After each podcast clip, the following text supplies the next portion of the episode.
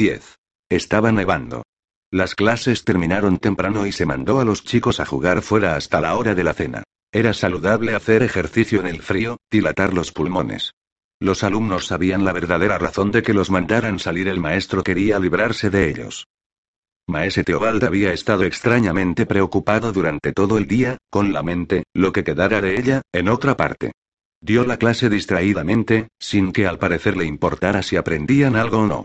No había recurrido a la vara de sauce ni una sola vez, aunque uno de los chicos se había quedado dormido poco después de comer, y continuó dormido, profunda y sonoramente, durante el resto de la tarde.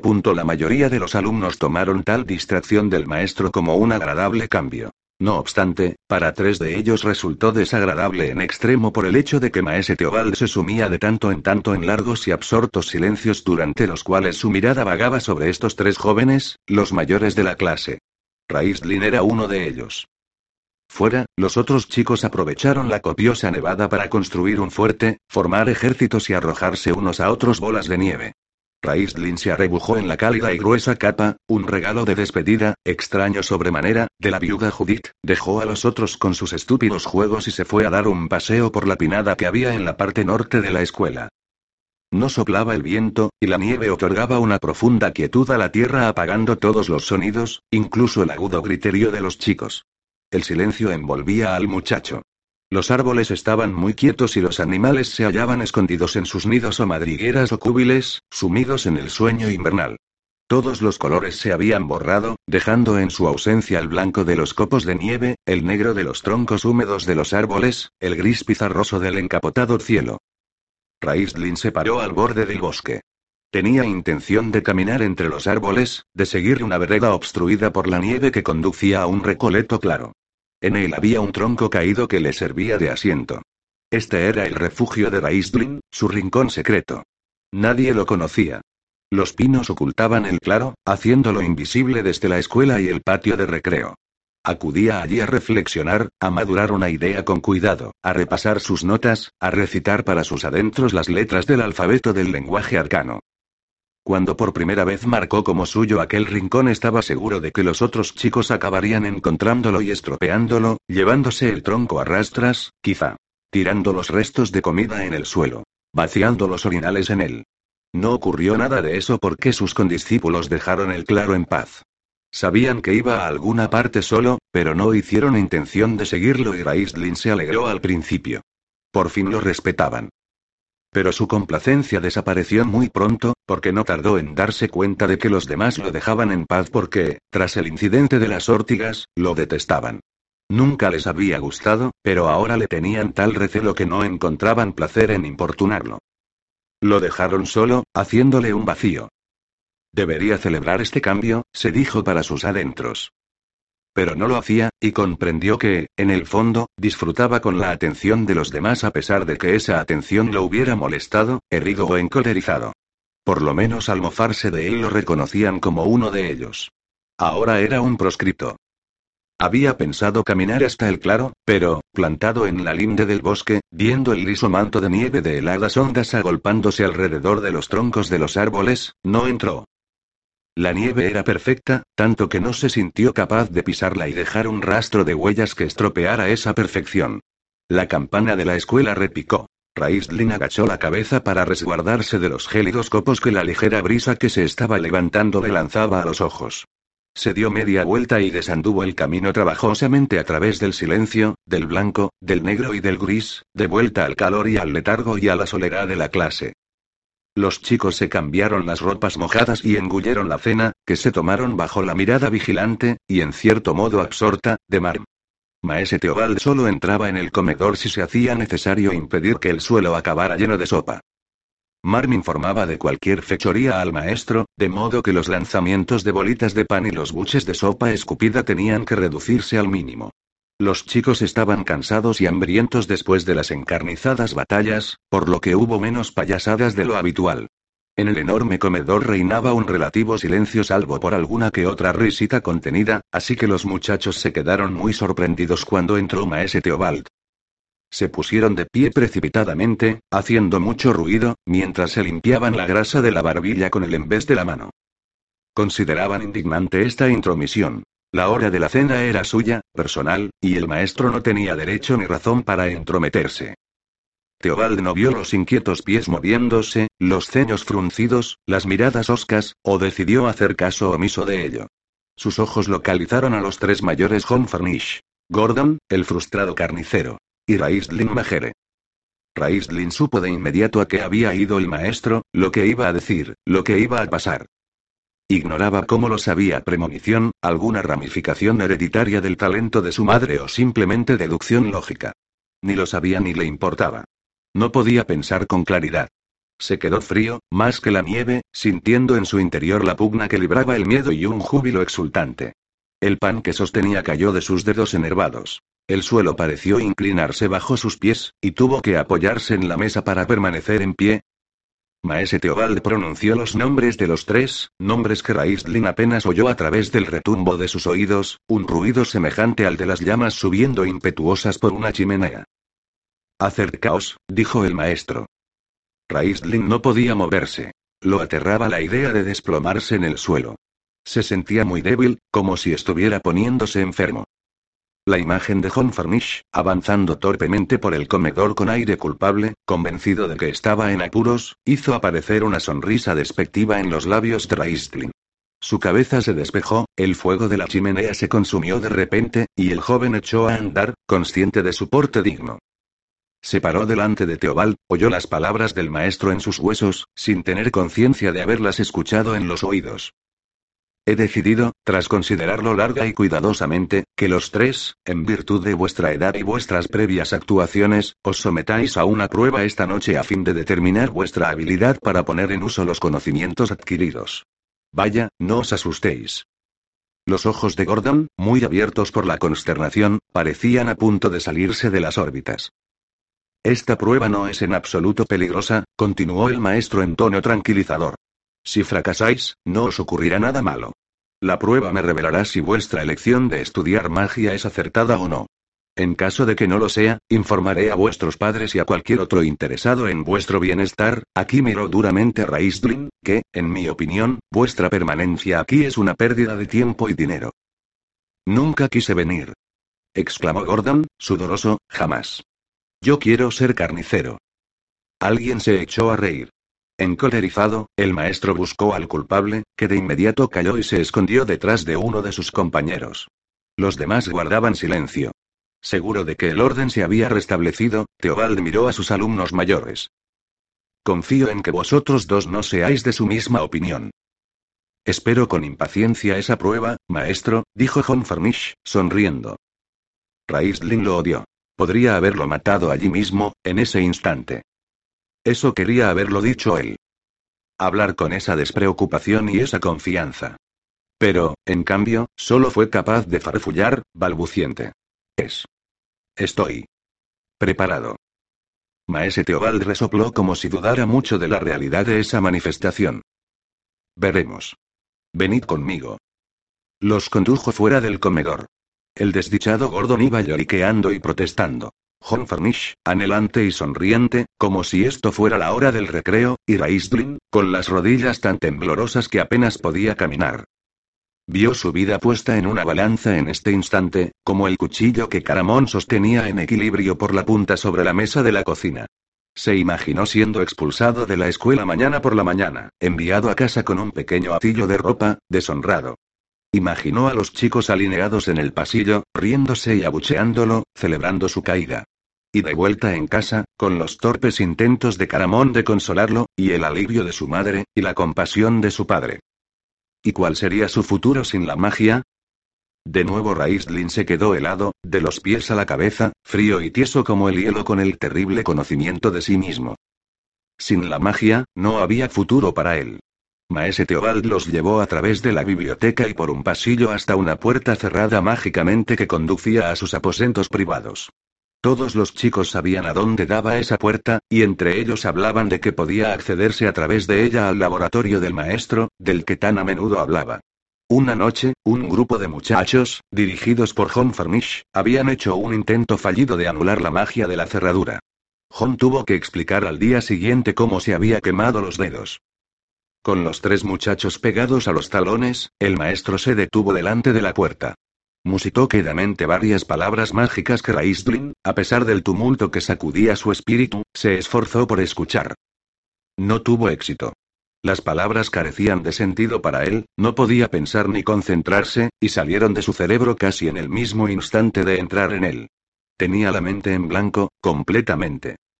Era incapaz de recordar cómo deletrear su propio nombre, cuanto menos el complicado lenguaje de la magia. La puerta se abrió. Maese Teobald agarró a Gordon, quien, aprovechando la realización del conjuro, intentaba hacer una discreta desaparición. El maestro clavó sus regordetes dedos en el hombro de Gordon y lo introdujo de un empujón en una sala de estar, sin hacer caso de sus lloriqueos y protestas. John Farmish y Raistlin entraron tras ellos, y la puerta se cerró a su espalda. No quiero hacerlo. Por favor, no me obliguéis. Me agarrará un demonio, seguro. Aulló Gordon. Un demonio. ¡Qué tontería! Deja de lloriquear de una vez, muchacho estúpido. La mano del maestro, por la fuerza de la costumbre, se alargó para coger la vara de sauce, pero la había dejado en la clase. Su voz se endureció. Te abofetearé si no te controlas ahora mismo. La mano de Teobald, aunque vacía, era ancha y grande. Gordon la miró y guardó silencio, excepto algún sorbido que otro. No servirá de nada que entre ahí, dijo hoscamente. Soy malísimo para esto de la magia. Sí, lo eres, convino el maestro. Pero tus padres han pagado por ello y tienen derecho a esperar de ti que, como mínimo, lo intentes. Retiró una alfombra tejida de manera muy curiosa y dejó al descubierto una trampilla. También esta estaba cerrada mágicamente y, de nuevo, el maestro musitó unas palabras arcanas. Luego pasó la mano por la cerradura tres veces, la alargó hacia la anilla de hierro y tiró de ella. La trampilla se abrió silenciosamente. Un tramo de escalones descendía hacia una cálida y aromática oscuridad. Gordon y yo entraremos primero, dijo Maese Teobald, que añadió con causticidad, para limpiar el lugar de demonios. Agarró al infortunado Gordon por el cuello de la camisa y lo arrastró escaleras abajo. John los siguió, ansioso. Raistlin dio un paso para ir tras él. Tenía el pie en el primer escalón de arriba cuando se quedó inmóvil como una estatua. Ante él se abría una tumba, y estaba a punto de meterse en ella. Parpadeó y la imagen desapareció. Ante él no había nada siniestro, sino la escalera de un sótano. Empero, Raistlin vaciló en el umbral. Había aprendido de su madre a ser receptivo con los sueños y los portentos. Había visto la tumba con total claridad y se preguntó qué significado tendría o si no significaría nada. Seguramente todo era producto de su maldita fantasía, su excesiva imaginación. Aún así, siguió vacilando ante la escalera. John Farmish estaba ahí abajo, salvo que no era John Farmish, sino Caramón, que estaba de pie ante la tumba de Raistlin, mirando a su gemelo con infinita tristeza. Raistlin cerró los ojos. Estaba lejos de este sitio, en su claro, sentado en el tronco, con la nieve cayendo sobre él, llenando su mundo, dejándolo frío, puro, sin huellas. Cuando abrió los ojos, Caramón había desaparecido y también la tumba. Bajó los escalones con pasos prestos y firmes. 11. El laboratorio no era como Raistlin o cualquiera de los otros chicos de la clase habían imaginado. Se había teorizado mucho respecto a este lugar en sesiones clandestinas a medianoche en el dormitorio. Era creencia generalizada que el laboratorio del maestro debía de estar oscuro como boca de lobo, atiborrado de telarañas y ojos de murciélagos y con un demonio capturado en una jaula en algún rincón. Al inicio del curso, los mayores informaban en susurros a los chicos nuevos que los ruidos extraños que se oían de noche los causaba el demonio al sacudir sus cadenas cuando intentaba liberarse. A partir de ese momento, cada vez que se escuchaba un chirrido o un golpe seco, los nuevos se quedaban muy quietos en sus camas, temblando de miedo, convencidos de que, finalmente, el demonio había conseguido romperlas y estaba libre. Una noche que el gato de la escuela tiró una sartén en la cocina mientras cazaba ratones entre ollas y cazuelas provocó un estallido de pánico general con el resultado de que el maestro, al que despertaron los agudos chillidos de terror, se enteró de la historia y prohibió las conversaciones después de apagarse las velas. Gordon había sido de los que más inventiva había demostrado en dar vida al demonio del laboratorio y había conseguido aterrorizar a tres críos de seis años que acababan de entrar en la escuela. Pero ahora se hizo patente que Gordon era el más asustado por sus propios cuentos cuando al darse media vuelta descubrió que, efectivamente, había una jaula en un rincón cuyos barrotes brillaban con la suave luz blanca que irradiaba de un globo suspendido en el techo. Las rodillas le fallaron y se desplomó en el suelo. Condenado muchacho, ¿se puede saber qué te pasa? Ponte de pie. El maestro lo empujó y lo sacudió. Luego, mirando la jaula, añadió, Buenas noches, preciosidades, aquí os traigo la cena. El infeliz Gordon se puso blanco como un papel, convencido de que era el siguiente plato de alguna siniestra criatura, pero Teobald no se refería a los muchachos, sino a un trozo de pan que sacó de un bolsillo. Lo puso en la jaula, donde de inmediato se abalanzaron sobre él cuatro vivarachos ratones de campo. Gordon se llevó las manos al estómago y dijo que no se encontraba bien. En otras circunstancias, a Raistlin le habría divertido ver el mal rato que estaba pasando su más inveterado antagonista que tanto lo había atormentado, pero aquella noche estaba demasiado cohibido, inquieto, anhelante y nervioso para disfrutar con los lloriqueos del escarmentado bravucón. El maestro hizo que Gordon se sentara en el suelo con la cabeza entre las piernas y después se dirigió a una zona apartada del laboratorio donde se entretuvo revolviendo papeles y tinteros. Aburrido, John empezó a incorriar a los ratones. Raistlin se apartó de la zona iluminada y buscó resguardo en las sombras, desde donde podía observar sin ser visto. Hizo un metódico repaso con la mirada por el laboratorio y retuvo cada detalle con su excelente memoria. Muchos años después de que dejara la escuela de Maese Teobald todavía era capaz de cerrar los ojos y volver a ver cada objeto de aquel laboratorio, en el que estuvo una sola vez. El laboratorio estaba limpio y ordenado. Nada de telarañas ni polvo. Hasta los ratones se veían lustrosos y bien cuidados. Sobre una estantería había unos cuantos libros de hechizos encuadernados en anodinos colores grises y pardos. Seis estuches de pergaminos reposaban en un arconcillo con capacidad para muchos más. Había una colección de tarros para guardar componentes de hechizos, pero solo unos pocos contenían algo. La mesa de piedra, sobre la que el maestro se suponía debería realizar experimentos arcanos, estaba tan limpia como la que utilizaba para comer. Raistlin sintió una profunda tristeza. Este era el taller de trabajo de un hombre sin ambiciones, de un hombre en el que la chispa de creatividad estaba sofocada, suponiendo que hubiera alentado en él alguna vez.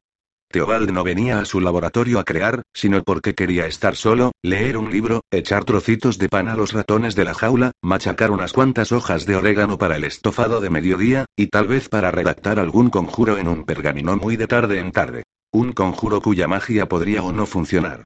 Que lo hiciera o no, le daba igual. ¿Te sientes mejor, Gordon? Teobald movía de aquí para allá dándose importancia, realizando hasta lo más insignificante como si fuera de gran trascendencia. Estupendo, sabía que se te pasaría. Demasiada excitación, eso es todo. Ocupa tu sitio a este lado de la mesa. John Farmish, tú te sentarás aquí, en el centro. Y Raistlin. ¿Dónde demonios? Ah, estás ahí. El maestro le asestó una mirada enojada, ¿qué haces escondido en la oscuridad? Ven donde hay luz, como una persona civilizada. Tú te sentarás en el otro extremo. Sí, ahí. Raistlin se dirigió en silencio al lugar asignado. Gordon estaba sentado con los hombros hundidos y el gesto sombrío. El laboratorio era un triste desengaño, y esto empezaba a parecerse demasiado a una clase corriente. Ahora Gordon se sentía amargamente decepcionado porque no había un demonio. John Farmish tomó asiento, sonriente y seguro, y enlazó las manos calmosamente sobre la mesa, frente a él. Raistlin no había odiado a nadie tanto en su vida como odiaba a John en ese momento. Raistlin sentía que todos los órganos de su cuerpo estaban hechos un enmarañado nudo. Las entrañas se le retorcían y se enroscaban alrededor de su estómago. El corazón le daba brincos y presionaba dolorosamente contra los pulmones. La boca se le había quedado tan seca como un trozo de esparto, y la garganta se le cerró y lo hizo toser. Tuvo que secarse las manos en la camisa, con disimulo, porque tenía las palmas sudorosas. Maese Teobald tomó asiento a la cabecera de la mesa con actitud grave y solemne y pareció ofenderlo la sonrisa de John Farnish. Frunció el ceño y tamborileó los dedos sobre la mesa, y John, al darse cuenta de su error, se tragó la sonrisa y de inmediato adoptó una actitud tan circunspecta como la de un búho en un cementerio. Eso está mejor, dijo el maestro. El examen que estáis a punto de hacer es un asunto muy serio, tanto como la prueba que pasaréis cuando seáis mayores y estéis preparados para avanzar en los diversos grados de conocimientos mágicos y de poder. Repito, este examen es tanto más importante, porque, si no lo pasáis, nunca tendréis la oportunidad de llevar a cabo el otro. Gordon soltó un enorme bostezo. Maese Teobald le asestó una mirada de reprobación antes de proseguir. Sería aconsejable hacer este examen a todos los niños que se inscriben en una de las escuelas de magia antes de que fueran aceptados. Lamentablemente no es posible, ya que para realizarlo tenéis que poseer un amplio conocimiento de lo arcano, de modo que el conclave consideró que un estudiante debía tener como mínimo seis años de estudios antes de pasar el examen primario. Los que han terminado esos seis años de preparación tienen que pasar el examen tanto si han demostrado previamente talento e inclinación por la magia como si no. Lo que Teobald sabía, pero no dijo, era que el estudiante que fracasaba estaría bajo vigilancia, controlado, para el resto de su vida. No solía ocurrir, pero cabía la posibilidad de que un estudiante fracasado degenerara en un hechicero renegado, un mago que rehusaba seguir las leyes de la magia tal como se habían transmitido y arbitrado por el cónclave. Estos hechiceros estaban considerados extremadamente peligrosos, y con razón, y la orden los perseguía y les daba caza. Los muchachos no sabían nada respecto a los renegados, y el maestro, con muy buen juicio, se guardó de hacer ningún comentario al respecto. En caso contrario, Gordon sería un desdichado y un despojo el resto de sus días. El examen es sencillo para quien posee el talento y difícil en extremo para quien no lo tiene. Todos los que desean avanzar en el estudio de la magia se someten al mismo examen primario. No vais a tener que ejecutar un conjuro, ni siquiera un truco de magia. Tendrán que pasar muchos más años de estudio y trabajo duro antes de que poseáis la disciplina y el control necesarios para realizar hasta el hechizo más rudimentario. Este examen determina simplemente si tenéis o no lo que se ha dado en llamar el don de los dioses. Se refería a las antiguas deidades de la magia, los primos Solinari, Lunitari y Nuitari. Sus nombres eran todo cuanto quedaba de ellos según la mayoría de la gente de Ansalón. Nombres que continuaban unidos a las tres lunas la blanca, la roja y la negra. Esta última, de acuerdo con la creencia generalizada, no existía pero se suponía que aquellos que consagraban su vida a la oscuridad podían verla. Conscientes de la opinión popular, de que no se los apreciaba ni se confiaba en ellos, los hechiceros se andaban con pies de plomo para no entrar en discusiones religiosas.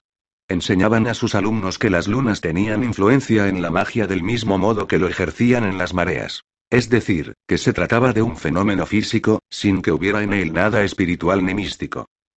Aún así, Raistlin le había dado vueltas al tema. Realmente los dioses se habían marchado del mundo dejando únicamente las luces encendidas en la ventana por la noche. ¿O aquellas luminarias eran el chispeante destello de unos ojos inmortales y siempre vigilantes? Maese Teobald se volvió hacia las estanterías de madera que tenía detrás y abrió un cajón.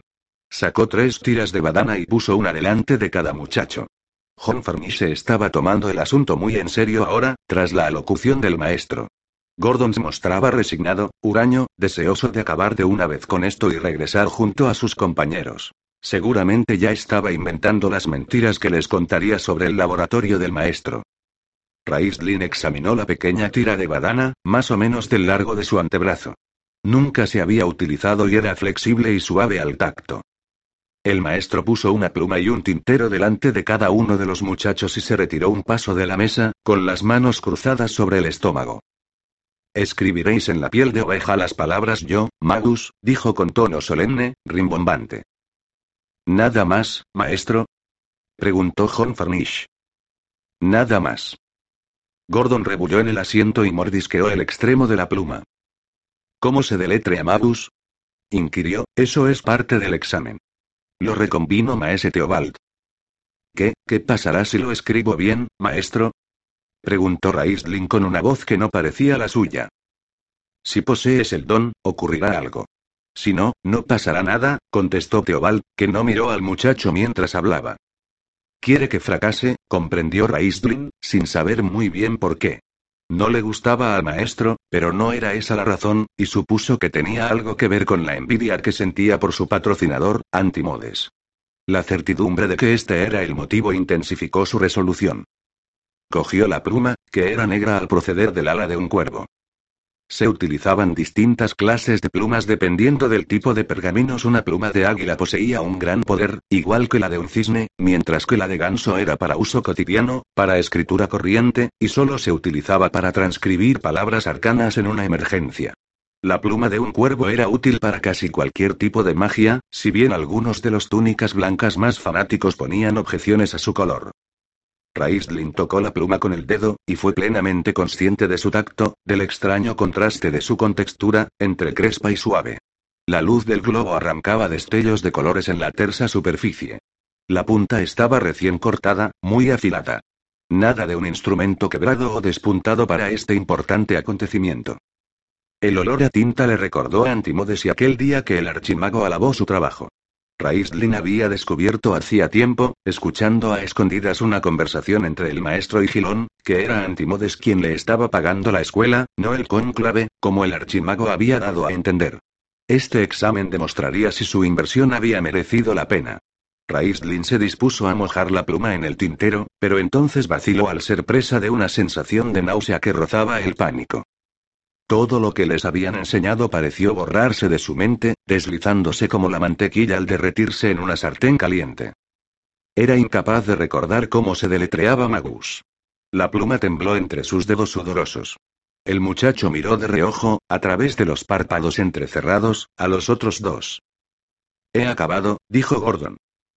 Tenía los dedos llenos de tinta y se las había ingeniado para salpicarse la cara también, de manera que las manchas negras ocultaban sus pecas.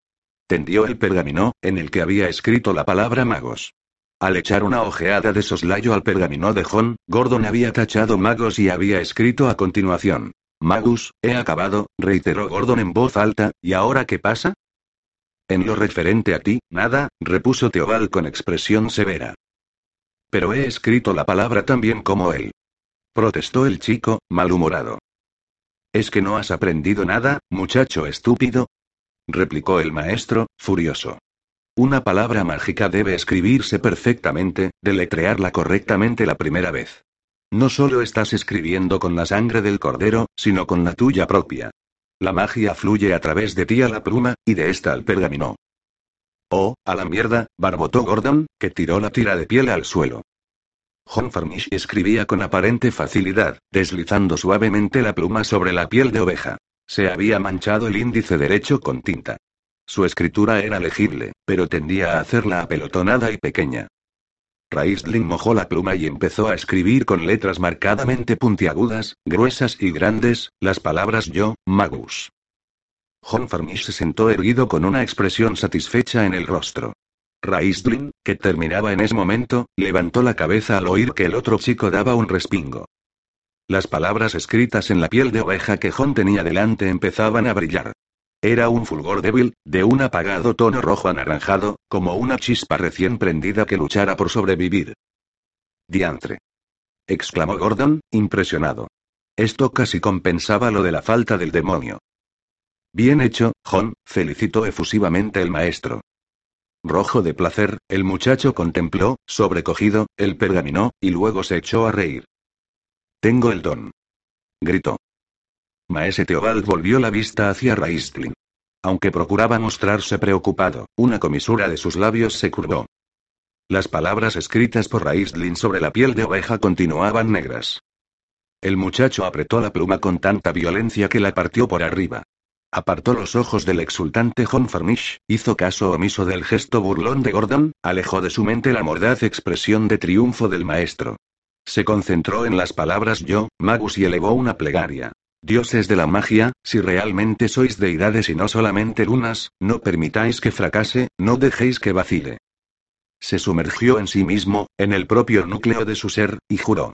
Esto será mi vida, porque es lo único importante en ella. Este instante lo es todo, porque he nacido para él. Y, si fracaso, moriré, porque para mí no existe nada más, dioses de la magia, ayudadme. Os dedicaré mi vida, os serviré siempre. Daré gloria a vuestros nombres. Ayudadme, por favor, ayudadme. Oh, cómo lo deseaba. Había trabajado duramente, durante tanto tiempo, para conseguirlo. Enfocó todo su ser en la magia, concentró toda su energía en ella, y su frágil cuerpo empezó a acusar el esfuerzo. Se sentía mareado, débil. Sus ojos nublados vieron el globo de luz dividiéndose en tres esferas. El suelo se movía bajo él. Agachó la cabeza, desalentado, y la apoyó sobre la mesa. La piedra estaba fría y dura bajo su febril mejilla. Cerró los ojos para contener las ardientes lágrimas que pugnaban por escapar. Todavía veía, impresos en los párpados, los tres globos de luz mágica. Y entonces contempló, estupefacto, que dentro de cada esfera había una persona. Uno era un apuesto joven vestido por completo con ropas blancas que fulgían con un brillo plateado. Era fuerte y musculoso, con la constitución de un guerrero, y llevaba en la mano un callado de madera rematado por una dorada garra de dragón que sostenía un diamante. Otro era también un joven, pero no apuesto, sino grotesco. Tenía la cara tan redonda como una luna, sus ojos eran unos pozos secos, oscuros y vacíos. Iba vestido con ropajes negros y sostenía en las manos un orbe de cristal, dentro del cual se arremolinaban las cabezas de cinco dragones de diferentes colores rojo, verde, azul, blanco y negro. Entre ambos había una bella joven de cabello tan negro como ala de cuervo, con un mechón blanco. Sus vestiduras tenían el profundo color rojo de la sangre, y en sus brazos sostenía un libro grande encuadernado en piel. Los tres eran inmensamente diferentes, extrañamente semejantes. ¿Sabes quiénes somos? preguntó el hombre vestido de blanco. Raíslin asintió, vacilante. Los conocía, aunque ignoraba cómo o por qué. Nos rogaste ayuda con una oración, mas hay muchos que pronuncian nuestros nombres solo con los labios, no con el corazón. ¿Crees de verdad en nosotros? preguntó la mujer de roja túnica. Raisling meditó esta pregunta. ¿Vinisteis a mí, no? respondió finalmente. La mañosa respuesta desagradó al dios de la luz y al de la oscuridad. La actitud del hombre con la cara de luna se tornó más fría, y la del hombre de ropas blancas se hizo áspera. Sin embargo, la mujer de ropas rojas estaba complácida y le sonrió. Eres muy joven, dijo severamente Solinari, ¿comprendes la promesa que nos has hecho, el juramento de servirnos y glorificar nuestros nombres? Hacer tal cosa irá en contra de las creencias de muchos y quizá te ponga en peligro mortal. Lo comprendo, respondió Raistlin sin vacilación. Nuitari fue el siguiente en hablar con una voz que semejaba esquirlas de hielo. ¿Estás preparado para hacer los sacrificios que te exigiremos? Lo estoy, contestó firmemente el muchacho, que para sus adentros añadió. Después de todo, ¿qué más podéis pedirme que no os haya dado ya? Los tres oyeron su pensamiento y Solinari sacudió la cabeza mientras Nuitari esbozaba una mueca siniestra. Lunitari miró a Raistlin con regocijo. Su risa ondeó a través de él, alborozada, despertando su inquietud. En realidad no lo entiendes. Y, si pudieras presagiar lo que se te pedirá en el futuro, saldrías corriendo de aquí y no regresarías jamás. No obstante, te hemos observado y nos has impresionado.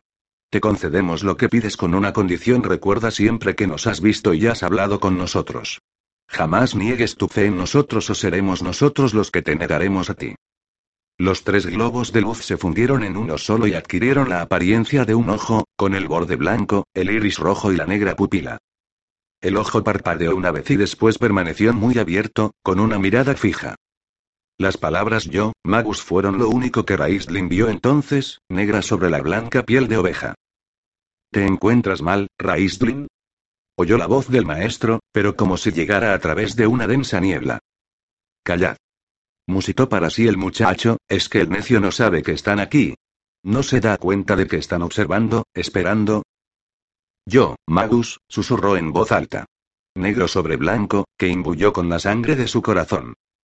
Las negras letras empezaron a brillar, rojizas, como la espada tendida sobre el fuego de la forja de un herrero. El fulgor se intensificó más y más hasta que las palabras yo, Magus quedaron trazadas con llamas. La piel de oveja se ennegreció, se retorció y se consumió. El fuego se apagó. Raistlin, exhausto, se tambaleó sobre el asiento. En la mesa de piedra, ante él, no quedaba nada salvo una mancha carbonizada y pavesas grasientas. En su interior ardía un fuego que jamás se consumiría, quizá ni siquiera con la muerte. Oyó un ruido, una especie de graznido ahogado. Maese Teobald, Gordon y John lo miraban de hito en hito con los ojos desorbitados y boquiabiertos. Raistlin se levantó del asiento e hizo una cortés reverencia al maestro. Tengo permiso para retirarme ahora, señor, Teobalda sintió con la cabeza, incapaz de pronunciar una palabra. Tiempo después relató lo ocurrido en la asamblea de magos, contó el extraordinario examen llevado a cabo por uno de sus alumnos, explicó cómo la piel de oveja había sido devorada por las llamas. Añadió, con la debida modestia, que su destreza como maestro había inspirado, indudablemente, a su joven alumno, dando por resultado tal milagro. Los otros magos lo escucharon con escepticismo. Que se supiera, nunca había ocurrido algo parecido y les costaba trabajo creer que un alumno tan joven estuviera tan dotado para el arte.